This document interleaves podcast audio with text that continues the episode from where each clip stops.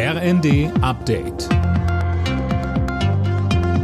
Stündlich neu. Auf den Punkt informiert. Ich bin Dennis Braun. Innerhalb der Europäischen Union sollen ab dem Jahr 2035 nur noch klimaneutrale Neuwagen zugelassen werden. Darauf haben sich die EU-Staaten und das EU-Parlament geeinigt. Mehr von Lisa Schwarzkopf. Die Vereinbarung sieht vor, dass damit in 13 Jahren innerhalb der EU keine neuen Autos mehr mit Benzin- und Dieselantrieb zugelassen werden sollen.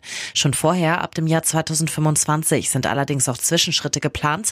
Wie genau die aussehen, ist allerdings noch nicht bekannt. Die EU-Staaten setzen mit dem Verbrennerverbot noch stärker auf Elektromobilität. Nach dem Bundestag soll jetzt auch der Bundesrat grünes Licht für den Doppelwumms der Ampel geben.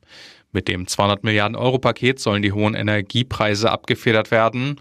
Außerdem stimmt der Bundesrat über die Energiepauschale für Rentner ab.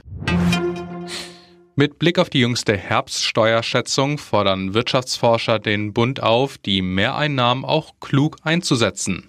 Marcel Fratscher, der Präsident des Deutschen Instituts für Wirtschaftsforschung, hofft etwa auf ein Ende des Gießkannenprinzips. Er sagte im ZDF, die oberste Priorität meiner Ansicht nach sollten jetzt kluge Zukunftsinvestitionen sein in die Menschen, in die Stabilität der Wirtschaft, aber eben auch in Klimaschutz und in andere Transformationstechnologien, damit die wirtschaftliche Transformation gelingt.